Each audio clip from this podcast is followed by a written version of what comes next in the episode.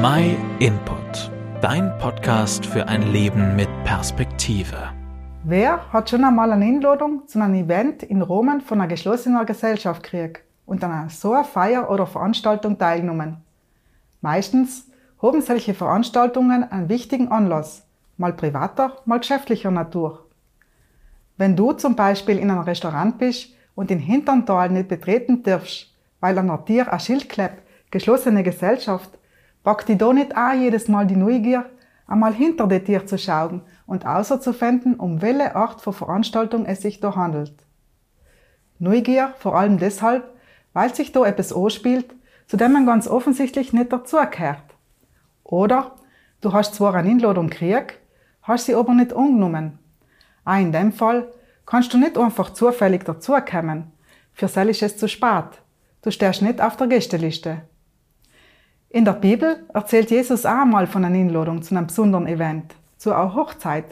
Und auch da geht es um eine Nacht geschlossene Gesellschaft. Weil diejenigen, die nicht nur vorbereitet wurden, haben an der Feier nicht teilnehmen dürfen. Obwohl sie genug Zeit gehabt hatten, waren sie nicht bereit, sobald es losgegangen ist. Sie sind verspätet zum Fest erschienen, haben an die Tür geklopft und gerufen, Herr, Herr, mach uns auf. Da hat sie der Bräutigam angewiesen und hat gesagt, euch muss ich sagen, ich kenne euch nicht. Sie haben nicht dürft dabei sein, weil sie die Einladung nicht ernst genommen haben. Du kannst die Geschichte in der Bibel im Matthäus-Evangelium nachlesen. Was Jesus mit dem Bild hat gewollt verdeutlichen ist, ist, dass jeder Mensch eingeladen ist, sich für ein Leben mit Gott zu entscheiden. Ist Fest wird einmal bei ihm im Himmel stattfinden. Aber für viele wird es zusammen auf einmal zu spät sein. Nämlich für die, die die Entscheidung allem vor sich hergeschoben haben und sich gedenkt haben, dass sie nur genug Zeit dafür hatten.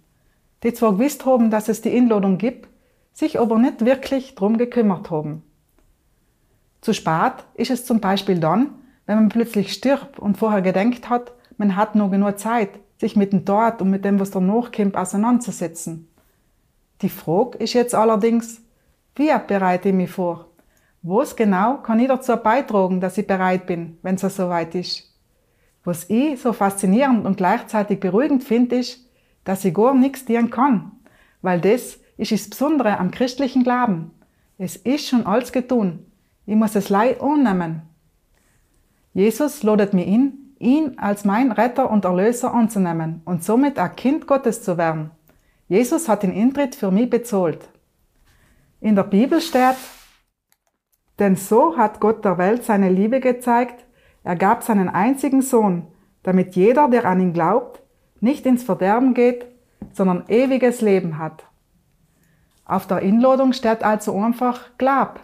Glaub dran, dass Gott schon alles für die vorbereitet hat und dann schenkt er dir das ewige Leben. Viel ausführlicher kannst du das in der Bibel im Neuen Testament nachlesen. Wir schicken dir kostenlos und unverbindlich eine zu. Und auch wenn du Fragen hast, freuen wir uns, von dir zu hören. Vielen Dank, dass du den My Input Podcast gehört hast. Wenn du mehr wissen willst, geh auf unsere Website myinput.it oder folge uns auf YouTube, Facebook und Instagram.